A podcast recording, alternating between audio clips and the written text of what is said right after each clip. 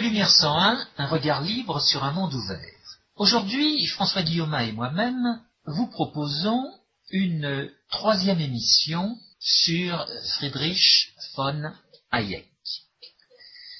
Nous avons envisagé ce grand homme qui est né en 1899 et mort en 1992 comme théoricien de l'information, puis comme théoricien du droit.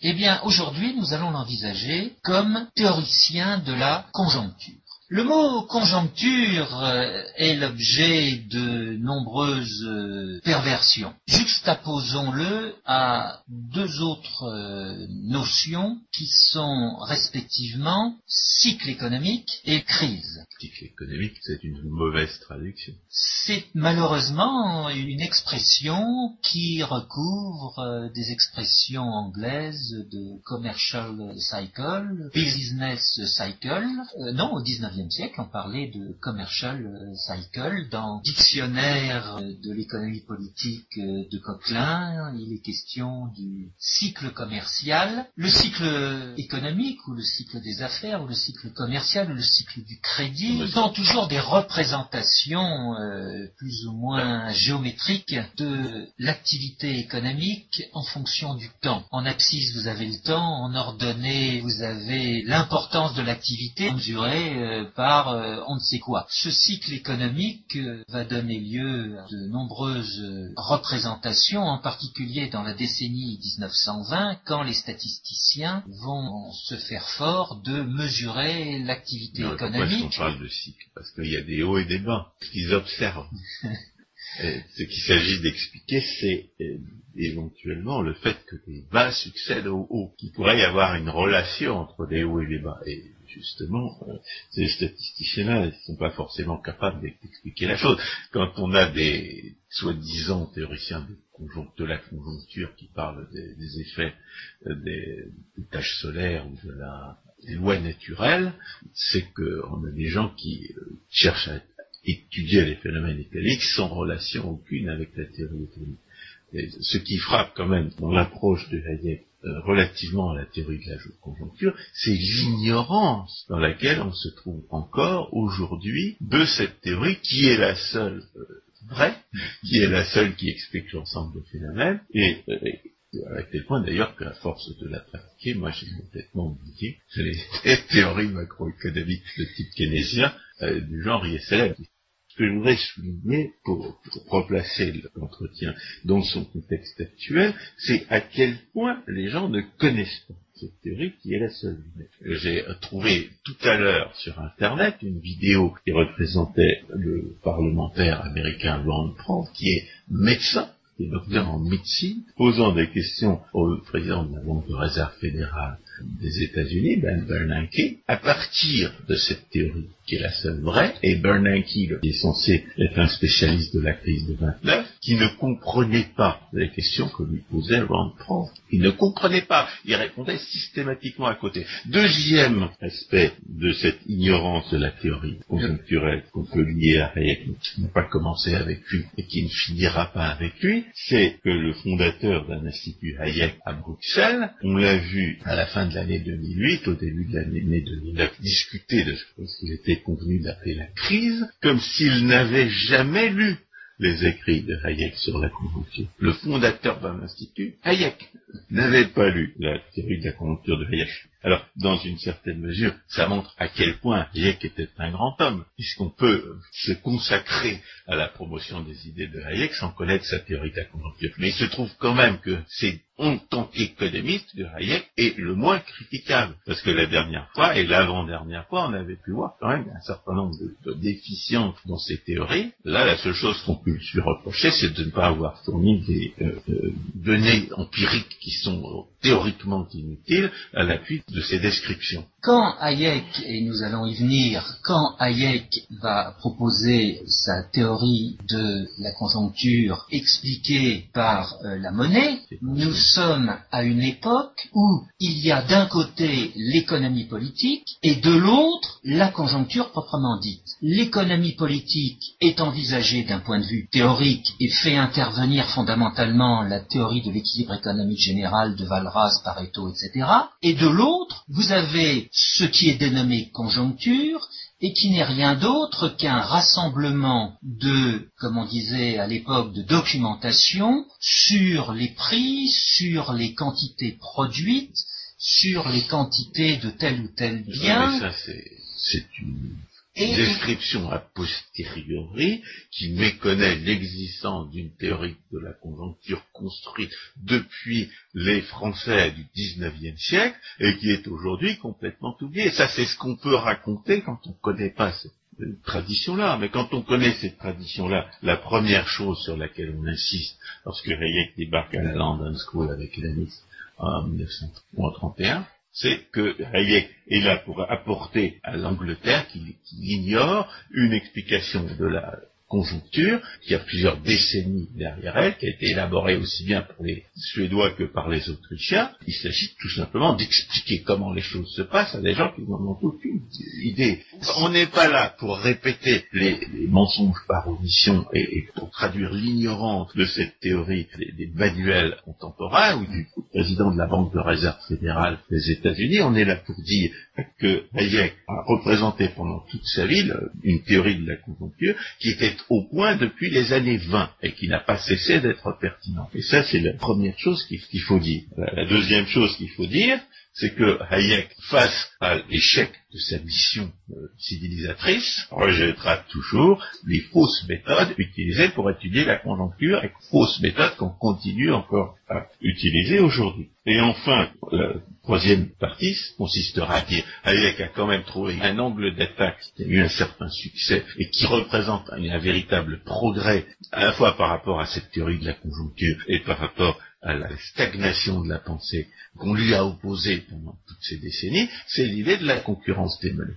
Alors, en ce qui concerne la conjoncture, la première chose qu'il s'agit d'expliquer, c'est pourquoi on parle de conjoncture. Qu'est-ce que la conjoncture? On parle de conjoncture parce qu'on observe une coïncidence des erreurs que les entrepreneurs commettent euh, dans leur choix d'investissement. On se rend compte qu'ils se trompent en même temps en surestimant la demande à venir pour leurs produits. Ceci étant donné tous les indices de prix qui ont été construits par des statisticiens, ou bien étant donné toutes les, tous les chiffres comptables qui vont résulter des comptabilités de ces entreprises.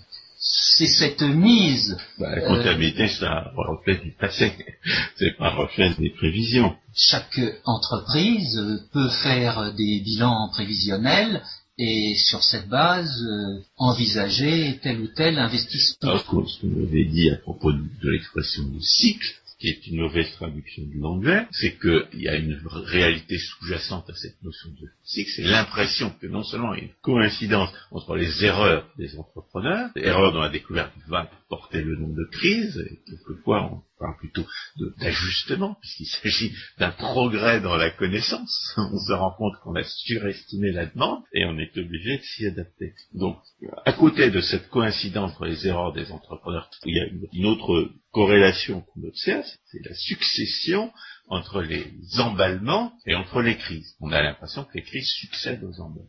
Et à cette époque-là, l'histoire économique telle qu'on l'a réécrit aujourd'hui nous raconte que face à ces observations, il n'existe qu'une seule théorie, celle qui affirme la, tendance à l'équilibre des, offres et des demandes, et par conséquent qui aurait tendance à, nier que ces coïncidences puissent exister. Face à cette histoire réécrite, il y a une histoire réelle de la pensée économique qui se réfère aux économistes français du XIXe siècle, Charles Coquelin, et même en partie à Frédéric Bastiat, qui disait carrément s'il y a des crises financières, c'est parce que les hommes d'État ont produit trop de monnaie. Ils ont produit trop de monnaie et euh, ils ont donné aux entrepreneurs l'impression que la richesse générale était plus importante qu'elle ne l'est en réalité. Ils ont surestimé la demande générale pour leurs produits. Et lorsque les conditions de l'offre et de la demande de monnaie se réajustent, Ils sont obligés de réajuster leurs propres leur propre prévisions. Donc ce que l'on savait dans les années 20, lorsque Hayek arrive sur la scène, s'inscrit euh, pour diriger l'Institut de recherche sur la conjoncture en 1926 sous la direction de Ludwig von ce que Hayek savait quand il débarque à la London School en 1931, c'est le produit de cette tradition qui a été enrichi par les apports de, de Knut et par, euh, et par les analyses de Benalek sur le capital, et qui consiste à dire, voilà, il y a une structure de production. La structure de production, on peut se la représenter comme une agrégation des bilans des entreprises, suivant la place de l'entreprise dans le processus qui conduit à transformer des matières premières en biens de consommation dans sa critique de Keynes de 1983, dira qu'on peut se représenter la structure de production comme un fleuve. Dans ses écrits euh, plus anciens, il représente la structure de production comme une espèce de triangle, de pyramide, parce que les dépenses les plus importantes vont se faire au niveau de la consommation, ce qui va faire croire d'ailleurs euh, que la consommation est, plus grande partie de la dépense à ceux qui ne comprennent pas que si on veut étudier l'ensemble de la dépense, il faut additionner les dépenses à tous les étages supérieurs du processus de production et non pas euh, raisonner en termes de valeur ajoutée. Parce que si la production, elle, c'est vrai, ne s'accroît que de la valeur ajoutée dans, le sens euh, qui, qui, va des matières premières aux biens de consommation, la dépense, elle, elle concerne bien tous les biens intermédiaires qui vont être consommés au cours du processus de production. C'est-à-dire que le processus de production utilise des biens intermédiaires, consomme des biens intermédiaires, y compris du travail, qui vont disparaître pour être transformés en biens euh, plus proches du produit fini au cours du processus de production. Mais si on veut étudier la conjoncture du point de vue de la dépense totale, il ne faut pas raisonner en termes de euh, de valeur ajoutée, il faut raisonner en termes, effectivement, de, chiffre d'affaires. Le chiffre d'affaires des entreprises qui se trouvent dans des étapes euh, supérieures du processus de production, supérieures au sens de la métaphore hayekienne, soit de la pyramide, soit, soit du fleuve qui descend, va de la montagne vers, la mer. Donc, cette notion d'étape supérieure étant courante, on peut éventuellement la conserver, et comme la valeur des produits s'accroît, la production s'accroît à mesure qu'elle se rapproche du stade du produit fini, on a effectivement cette forme de pyramide, la base est plus large que le sommet. Et alors, qu'est-ce qui permet d'acheter le produit en question, étant donné qu'ils ne seront vendus, ils ne sont vendables, ils n'ont de valeur que si les consommateurs leur donnent une valeur et sont prêts à donner de l'argent en échange de cette valeur, qu'est-ce qui donne de la valeur à ces biens de production Ce sont les, l'estimations qu'en font les entrepreneurs, et et qu'est-ce qui donne un prix à ces biens de production C'est le prix que les entrepreneurs capitalistes sont prêts à payer pour ces biens de production. Et aussi longtemps que les biens ne sont pas des biens de consommation vendus aux consommateurs, ils ne peuvent être payés qu'avec l'argent du capitaliste qui anticipe la vente future de ces biens une fois qu'ils seront devenus des produits finis. En, termes d'imputation de la valeur, ce qu'ont découvert les Autrichiens à la suite de Karmager et notamment avec Baver, c'est que ce qui donne de la valeur au baril de pétrole, c'est qu'on est certain de pouvoir en faire des jouets en plastique ou des, litres d'essence.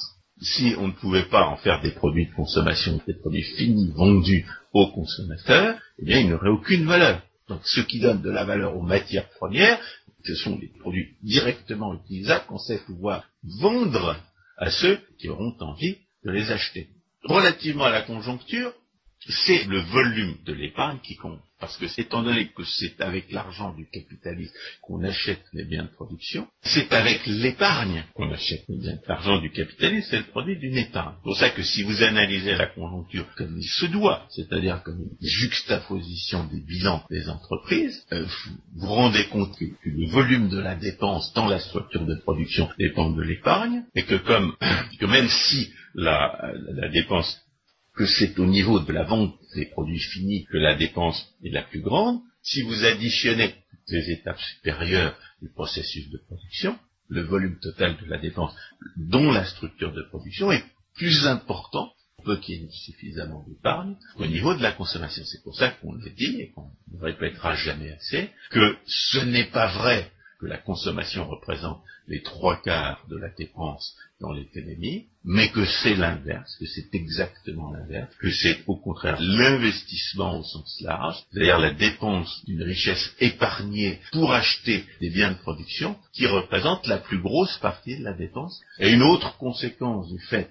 que, cette épargne est ce qui euh, détermine la dépense totale dans l'économie et qui achète les biens de production, c'est que lorsque l'épargne augmente, ça fait varier les prix des biens de production, non seulement avant les prix des biens de consommation, mais davantage que les prix des biens de consommation. Ce que cette analyse en termes de structure de production permet de dire de la conjoncture, bien avant de l'avoir observée, et peut-être même euh, sans l'observer parce que c'est nécessairement vrai, c'est que lorsque la quantité d'épargne augmente, tout lorsque la quantité d'argent, de monnaie disponible pour acheter les biens augmente, cette, quantité va se reporter d'abord sur les biens de production, tel point même que, étant donné que la politique monétaire est aveugle, ce qui nous permet à nous de savoir que politique monétaire est inflationniste, c'est que nous observons que les prix des matières premières augmentent d'une manière qui nous paraît anormale. Parce que les prix des matières premières augmentent les imbéciles nous annoncent la fin de leur disponibilité. Les économistes sérieux, qui savent que la tendance générale des prix des matières premières est à la baisse, soupçonnent immédiatement une politique d'inflation et généralement la politique d'inflation de la plus grosse euh, source d'inflation qui est la Banque centrale américaine. Donc,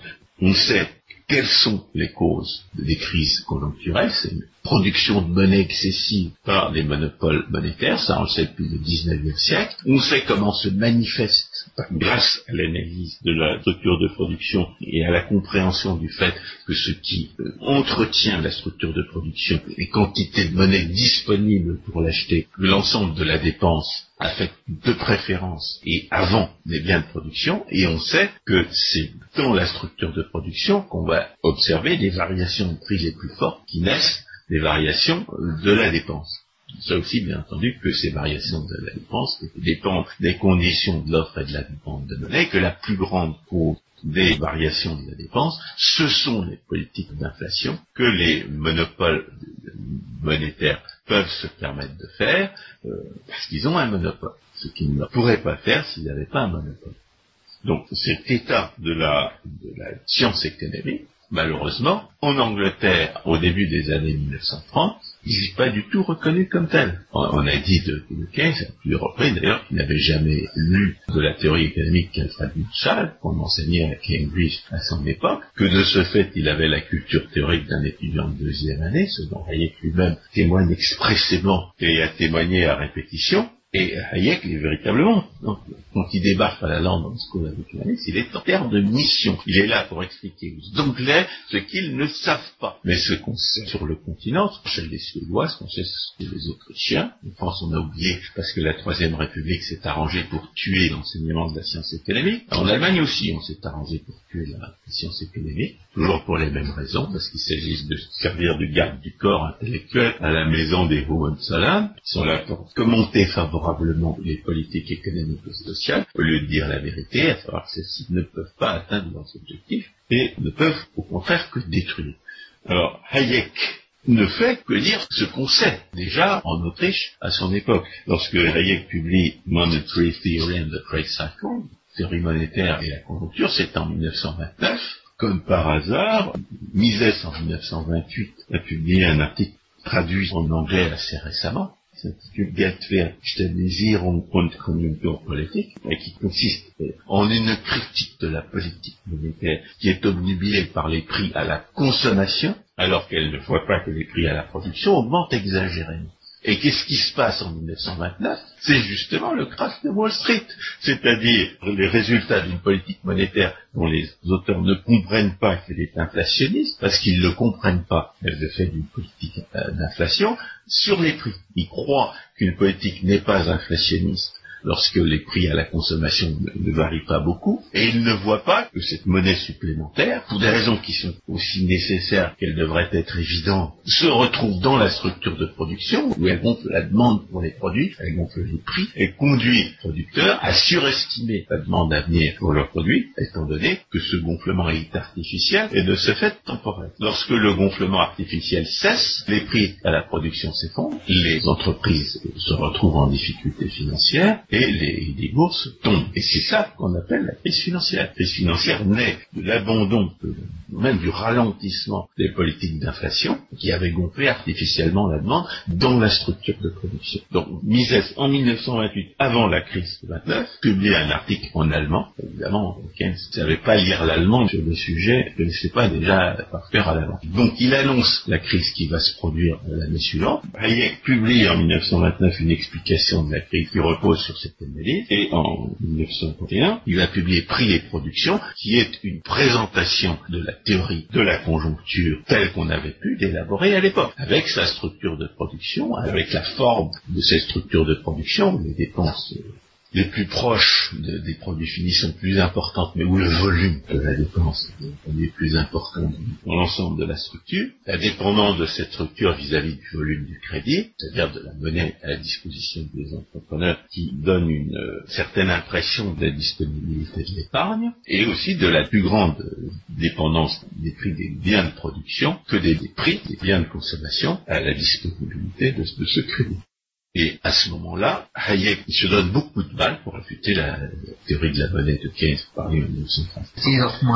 Il a été traduit en français, c'est le nom de traité sur la monnaie. Donc, Hayek se donne beaucoup de mal pour réfuter le traité sur la monnaie de Keynes, et Keynes lui dit, ah bah, de toute façon, je n'y crois plus. On a vraiment affaire à ce génie d'esbrouf qui croit qu'il lui suffit de rationaliser de manière impressionnante ces sectateurs, une intuition qui lui passe par la tête et qui peut se permettre de changer d'avis comme ça du jour au lendemain sans que ses conceptions fondamentales en aient changé. Et alors malheureusement, Hayek ne répond pas à la publication de la prétendue théorie générale en 1936 en disant bah euh, Keynes va peut-être changer d'avis. Malheureusement, euh, la prétendue théorie générale de Keynes a un grand succès. Elle a un grand succès essentiellement parce qu'elle donne l'impression qu'on peut faire quelque chose contre la crise, crise qui se prolonge essentiellement du fait des politiques de prétendue relance budgétaire aux États-Unis et des politiques de déflation en Europe. Euh, en, fait, aux États-Unis, il y a eu les deux à la fois.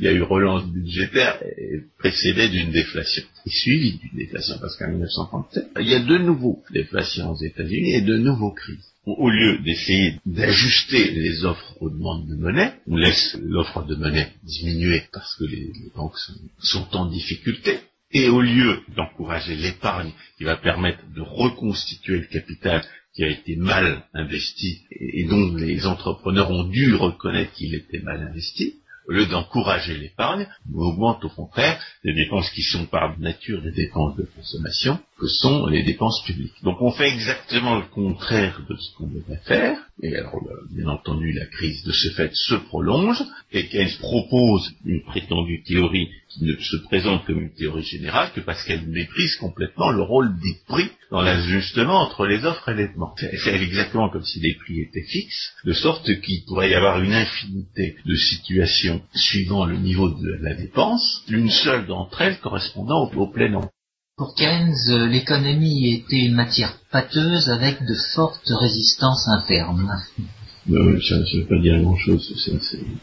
Si, c'est comme ça qu'il justifiait qu'il euh, ne s'intéressait pas aux variations de prix et qu'il pouvait laisser de côté les prix. Bon, alors Hayek va se retrouver euh, germanophone dans une Grande-Bretagne en guerre au début des années 40. Il va pouvoir travailler à Londres, il va être à Cambridge, où d'ailleurs Keynes lui a trouvé un logement. Il faut quand même préciser que leur relation euh, est relativement bonne en dépit de l'incapacité de Keynes à comprendre ce que disait Hayek. Et puis, après 1945, Hayek se retrouvait à Chicago et il aura, entre-temps, écrit un essai d'analyse politique qui l'éloignera de la conjoncture et Keynes meurt en 1945. Ses successeurs vont réintroduire dans l'analyse ce qui manquait complètement à la prétendue théorie générale, c'est-à-dire une vague prise en compte du fait que la dépense totale dépend des conditions de, l'offre et de la demande de monnaie, parce que la prétendue théorie générale prétendait euh, raisonner sur la dépense sans s'interroger sur les conditions de l'offre et de la demande de l'épreuve, que c'était vraiment euh,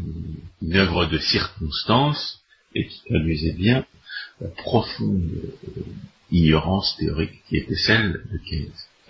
Succès apparent de la macroéconomie, enfin apparent, moins sociologique de la macroéconomie, essentiellement dû au fait que les macroéconomistes vont à la soupe. Le succès de la macroéconomie, c'est le début du charlatanisme ordinaire en économie. Ce sont des économistes qui ne se soucient pas de savoir si ce qu'ils disent a un fondement théorique justifié. Ils vont même balancer par-dessus bord l'approche logique et la preuve philosophique qui était auparavant reconnue par tous, y compris par la Borbès en 1934, comme la méthode de la science euh, économique, et ils vont se lancer dans des prétendues validations statistiques de la nouvelle euh, approche de l'économie qu'on va appeler euh, la macroéconomie. La macroéconomie, c'est quoi? Ben, Ça consiste à dire, voilà, on constate que l'activité économique dépend de la dépense. On va prétendre mesurer l'activité économique en y incluant les dépenses de l'État comme si euh, les dépenses de l'État correspondaient réellement à une production, sans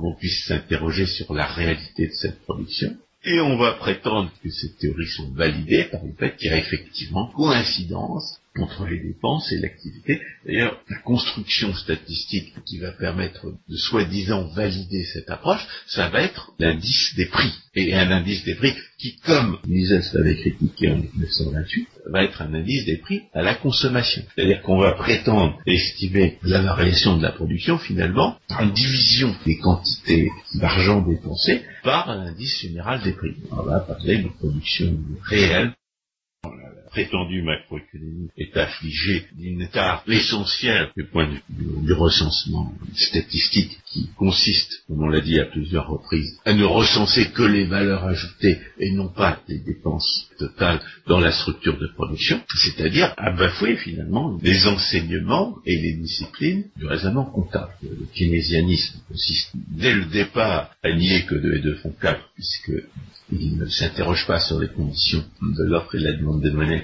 comme déterminant de la et à croire que dans ces conditions-là, dans des conditions monétaires inchangées, une dépense supplémentaire, soit des investisseurs, soit de l'État, pourrait accroître la dépense totale, ce qui n'a absolument aucun sens. Le keynésianisme affiche encore son mépris de l'arithmétique en prétendant calculer des, multiplicateurs, multiplicateurs qui bafouent les, règles de l'arithmétique, comme l'a montré Hazlitt et à sa suite Rothbard, et en prétendant valider ces prétendus multiplicateurs par une relative stabilité des rapports les grandeurs dont ces multiplicateurs traduisent les rapports. Donc on a un abandon de la réflexion logique pour un alibi prétendument statistique. Et Hayek n'acceptera jamais cette dénaturation de la science économique n'a jamais été aussi strictement attaché à la preuve philosophique que Mises, comme c'est quelqu'un qui avait déjà euh, tous ses diplômes, a commencé à travailler avec Mises, et n'est pas un strict praxiologiste. C'est-à-dire, c'est pas quelqu'un qui dit on ne peut rien prouver en théorie économique par l'observation historique. Et par ailleurs, il a une certaine tendance à mélanger la considération historique et la théorie quand il cherche à, décrire les phénomènes. Ça se tient peut-être aussi au fait que, comme Maurice Allais, pour des raisons tout à fait différentes, il pensait, lui, pouvoir inclure une analyse de la manière dont les opinions se forment, les jugements et les anticipations se forment dans la théorie économique générale. Faut jamais oublier que Hayek était intéressé par la psychologie, qu'il a d'ailleurs réussi à, publier un livre de psychologie en 1951, qui s'appelle De Sens et qui prend en compte cette connaissance pas explicite, qui n'est pas formalisée, qui n'est pas verbale symbolique dont nous avons parlé lors de la première émission, et par conséquent, Hayek n'est pas un strict praxéologiste, et il ne fait pas la distinction stricte entre théorie et histoire économique qu'on trouve chez Mises, plus euh, rigoureux du point de vue théorique. Mais et dans son discours du prix Nobel le 10 décembre 1974 à Stockholm en témoigne. Il n'en a pas moins une formation suffisante en praxéologie pour comprendre tout ce que les soi-disant macroéconomistes laissent de côté lorsqu'ils prétendent valider leur démarche par l'observation statistique. Tout le discours du prix Nobel, c'est un peu ce qu'il avait, il aurait voulu que d'autres fassent, il avait pensé trouver en partie chez un auteur qui est aujourd'hui bien oublié, qui s'appelait Arthur Marget en 1939 et 1940. C'est une critique justement de cette méthodologie qui se prétend nouvelle. On parlait à l'époque de la nouvelle économie, la New Economics, et qui est cette prétention à valider un, abandon de l'approche logique au profit d'une approche statistique? Et ce qu'il dit dans son discours du prix Nobel, ce qui résume son refus, son rejet constant de la macroéconomie, c'est que la macroéconomie n'étudie pas la conjoncture du point de vue de ce qui est intéressant, et l'étudie du point de vue de ce qu'elle croit pouvoir mesurer. C'est le principe de l'ivrogne qui cherche son portefeuille,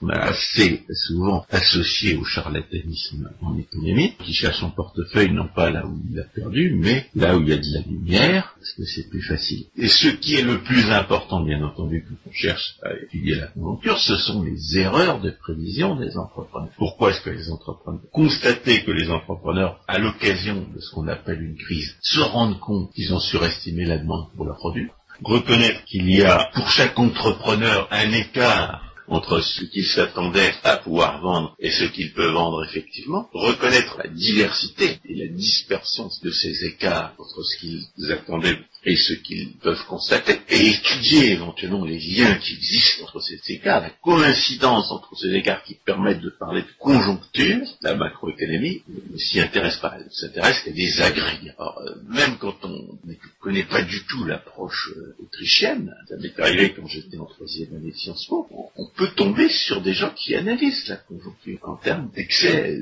de demande pour, pour un ensemble d'entrepreneurs, qui c'était même tombé sur un article qui rangeait ces excès de demande en termes algébriques, avait des excès de demande et l'autre des insuffisances de demande. Donc il parlait d'excès algébriques de demande, il les représentait par une courbe en cloche. Il y avait une centre de la distribution qui représentait ce dont les macroéconomistes et les statistiques agrégées peuvent rendre compte, c'est-à-dire un excès ou une insuffisance globale de la demande. Et il suffisait d'ailleurs de décomposer cette notion de, de demande globale ou de, conditions globales d'ajustement dans ces conditions individuelles pour les entrepreneurs pour se rendre compte que la hausse des prix pouvait parfaitement coïncider avec le chômage. Plus ces erreurs étaient dispersées, puis il y avait des différences entre l'entrepreneur qui a surestimé sa demande et l'entrepreneur qui a sous-estimé la demande de ses produits. Et puis il est possible d'avoir à la fois pour le premier du chômage et pour le second une hausse des prix. Donc cette coïncidence de la hausse des prix et du chômage qui a discrédité le keynésianisme des années 70 parce que l'approche macroéconomiste ne permettait pas d'en rendre compte, même quand on ne connaît pas la théorie française, euh, autrichienne et suédoise, il suffit d'avoir l'idée de décomposer les excès et les insuffisances demande dans les entrepreneurs concernés pour retrouver la possibilité non seulement d'une coïncidence du chômage et de ce qu'on appelle l'inflation, mais une aggravation des deux, due aux politiques de conjoncture. Parce que ce que Mises et Hayek reprochaient également aux politiques de conjoncture, c'était d'être aussi ignorant des conditions de production et d'utilisation d'informations dans la société que l'était la planification centrale à la manière soviétique. Cette comparaison entre les politiques de conjoncture, notamment les politiques monétaires et la planification soviétique, c'est quelque chose qui va rester à partir des années 70. On le retrouve chez tous les auteurs autrichiens qui disent que la politique monétaire, notamment, est une politique de planification centralisée de la production de monnaie qui détruit les informations qui seraient nécessaires pour que cette politique-là soit rationnelle. C'est une analogie qui va perdurer grâce notamment aux enseignements de Hayek. Alors, à certains égards, on a dit que Keynes était du marxisme en devoir. On a parlé des royaumes des aveugles où les borgnes sont. À certains égards, la politique de conjoncture est moins pire que la planification soviétique parce qu'elle ne nie pas complètement le droit de propriété, parce qu'elle ne prétend pas remplacer à elle toute seule le système de prix sans lequel aucun calcul économique n'est possible. Et à un autre égard, la politique de conjoncture est pire que la planification soviétique parce qu'elle méconnaît le caractère individualisé des excès d'offres ou des excès de demande des entrepreneurs. Elle méconnaît que ce sont des entrepreneurs singuliers qui sont confrontés soit à des excès, soit à des insuffisances de demande pour leurs produits. Et la politique de conjoncture, c'est une politique qui prétend agir sur les agrégats, mais ces agrégats-là qui se traduisent par des augmentations de la défense avec une origine monétaire ou budgétaire, ces agrégats-là se décomposent, en action même de singulière, distribuent plus d'argent à certains endroits et pas à d'autres. Comme il n'existe aucun rapport, a priori, entre la distribution d'argent supplémentaire et les insuffisances, les excès de demande, tels que les agrégats rendent vaguement compte dans une forme extrêmement grossière, on n'a aucune raison de penser que la politique de conjoncture va résoudre le problème d'insuffisance ou d'excès de demande ici ou là. Elle ne peut pas le faire parce qu'elle ne s'est pas posé la question de le faire. Il se peut qu'on repêche des établissements financiers ou des entreprises qui battent de l'air parce qu'elles ont un poids politique elles sont trop grosses pour que leur faillite soit politiquement acceptable. Et c'est là le seul rapport entre ce qui a causé ce qu'on appelle la crise et les dépenses supplémentaires d'une politique de conjoncture. Autrement, la politique de conjoncture se pose même pas la question de l'adéquation entre ces distributions d'argent supplémentaire et l'existence d'une demande d'une offre insuffisante. Et par ailleurs, elle se pose pas du tout la question de sa légitimité. Et ça, c'est une critique tout aussi radicale que celle qui compare la politique de conjoncture conjoncture à la planification soviétique. Ce qui se traduit par ce qu'on appelle une crise, c'est quoi? C'est que les entrepreneurs constatent que leurs investissements ne sont pas durables, pour reprendre une expression à la mode. Ils constatent que dans les conditions à venir de la disponibilité de l'épargne et de la demande pour leurs produits, ils ont trop investi à certains endroits et éventuellement pas à d'autres. D'ailleurs, dans la théorie autrichienne de a un aspect qui consiste à dire qu'il y a des investissements qui sont justifiés si l'épargne est plus abondantes et qui n'ont aucune justification si l'épargne n'est pas, pas abondante. Tout ça est être traduit en termes de taux d'intérêt, puisque le taux d'intérêt dans une économie de marché devrait être le prix qui traduit l'effort d'épargne pour l'ensemble des épargnants. Et relativement l'ensemble des emprunteurs. Donc il y a crise quand les entrepreneurs se rendent compte qu'ils se sont trompés. Que fait une politique de conjoncture qui dit euh, peu importe ce que vous faites, on paye les gens à creuser les trous et à les reboucher, à manière de caisse, ce qui compte c'est que tous les facteurs de production soient utilisés. C'est une, une, citation de Skidelsky, keynésien pénitent, qui date de l'année dernière, je crois. Donc les keynésiens continuent à dire ce qui compte c'est que tous les facteurs de production soient utilisés. Et qu'est-ce que ça veut dire ça? Ça veut dire qu'ils pensent que les entrepreneurs qui ont pensé qu'ils ont surestimé la demande pour certains de leurs produits se sont trompés, qu'en réalité, il faut valider ce qu'ils pensent eux avoir été des erreurs, il faut les encourager à continuer à produire ce dont ils ont eux de, de, de bonnes raisons de penser qu'ils ont eu tort de le produire. Donc la politique de conjoncture est un refus de reconnaître comme valide les indicateurs de prix sur le marché, même lorsque l'appareil bancaire ne donne pas des signes de vouloir réduire la quantité totale de monnaie à disposition de ses utilisateurs. D'ailleurs, même lorsque les conditions de l'ajustement entre l'offre et la demande de monnaie ne sont pas telles qu'on puisse craindre une insuffisance de monnaie par rapport à la demande. Donc la politique de conjoncture est un refus d'accepter les indicateurs du marché à partir du moment où les indicateurs du marché signalent aux entrepreneurs qu'ils se sont trompés dans leurs investissements une négation du rôle central des prix comme indicateur de la rareté, qui n'a d'égal que le refus de reconnaître le, le rôle du taux d'intérêt comme indicateur de la rareté de l'épargne, qui est implicite dans l'existence même des politiques monétaires, lesquelles manipulent le taux d'intérêt en question. Alors, qu'est-ce qui fait croire aux macroéconomistes impénitents comme ce Skidelsky qu'ils ont raison? C'est la compensation de la plupart de leurs erreurs c'est le fait que la plupart de leurs erreurs ne sont pas visibles dans des données agrégées. On observe que certains entrepreneurs ont une insuffisance de demande, d'autres entrepreneurs un excès de demande. Si on additionne ces insuffisances et ces excès, on observe quelque chose qui est moins grand, alors qu'en réalité, on devrait les envisager séparément, au lieu d'admettre une compensation. C'est la même erreur que celle qui conduit à prétendre prendre en compte les valeurs ajoutées quand il s'agit de raisonner sur la dépense. Au lieu d'additionner, on défale. La comparaison euh, entre la planification centrale et les politiques de conjoncture trouve euh, expression littéraire dans les écrits de Vera Lutz en 1969, qui s'appelait Vera Smith en 1936. Vera Smith en 1936 met en cause le principe de la politique monétaire, puisque la politique monétaire est une politique grossière qui méconnaît les conditions individuelles d'ajustement sur les marchés. Et en 1969, Vera Smith, devenue Vera Lutz par mariage, critiquera la politique de la planification à la française en disant essentiellement, si vous croyez que les statistiques valident vos prévisions sectorielles et a fortiori vos prévisions par produit, en réalité, c'est parce que vos statistiques sont trop agrégées pour rendre compte de l'ampleur des erreurs que vous avez faites. Votre agrégation a éliminé des erreurs, il n'y a aucune raison de ne pas tenir compte, puisque vous vous êtes trompé sur la production du zinc et du sucre et sur la demande d'experts comptables, dans des proportions bien plus grandes que vos agrégats me font croire que vous êtes dans l'erreur. Ce qui permet de déboucher sur troisième aspect de Hayek comme théoricien de la conjoncture, qui est la mise en cause de la politique monétaire en tant que telle, c'est-à-dire la, concurrence des monnaies. Hayek se rend compte, au début des années 70, à une époque où les politiques d'inflation donnent une hausse des prix à la consommation à deux chiffres, comme on dit, c'est-à-dire dépassant 10%, qu'il y a un moyen d'empêcher les hommes de l'État d'imposer à leur sujet les effets de leur politique d'inflation, qui sont des politiques c'est de permettre aux gens de choisir de meilleures monnaies. Ce les monnaies que les hommes de l'État s'acharnent à produire en excès, d'une manière qui réduit artificiellement la valeur, et par la violence, car c'est un produit de leur monopole. Eh bien, il faut que les gens puissent choisir une monnaie qui échappera euh, à cette dégradation, à cette perte de valeur vis-à-vis des autres produits. Et à ce moment-là, au moins, ils échapperont aux conséquences de l'inflation. Et, et, comme il se trouve, en outre, que dès lors que les gens ont le choix de la monnaie, les hommes de l'État n'ont plus intérêt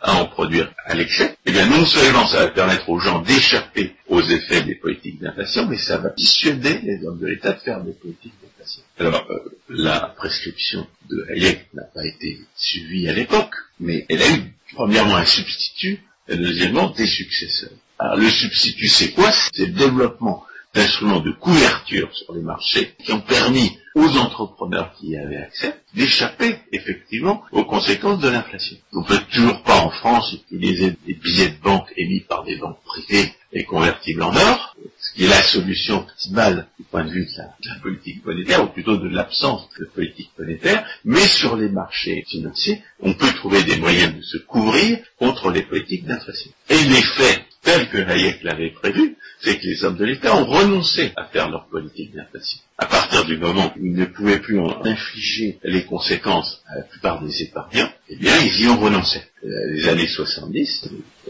et, et à fortiori 80 sont des, années où l'inflation, euh, après avoir atteint un maximum, diminue et diminue parce que les politiques cessaient d'en faire. Au début des années 70, il y a encore des charlatans pour vous expliquer les explications entre guillemets monétaires de l'inflation, c'est du simplisme et de l'extrémisme. Euh, à la fin des années 80, personne ne parle de l'inflation comme d'autre chose que d'un phénomène monétarisation formidable de la connaissance économique que représente le keynesianisme a au moins été réparé sur ce point. Mais euh, une autre conséquence de la recommandation de Hayek, qui apparaît, en 1976, commence par publier un article qui dit Choice in Currency, a Way to Stop Inflation, choix la monnaie, un moyen d'arrêter l'inflation. La même année, il publie Denationalization of Money, la dénationalisation de la monnaie, et en 78, il publie un complément, une deuxième édition, de sa dénationalisation de la monnaie. Il va engendrer tout un courant de recherche sur la banque libre. Un courant de recherche dont, dont Vera Smith